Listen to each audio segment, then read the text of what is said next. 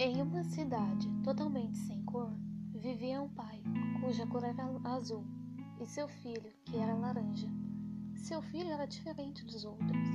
Ele tinha seu próprio jeito de fazer as coisas, seu próprio modo de ver o mundo, totalmente diferente do seu pai, que vivia do jeito da sociedade.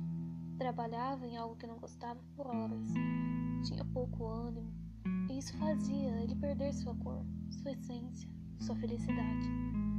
Sua felicidade apenas voltava a abraçar e sentir a felicidade do seu filho.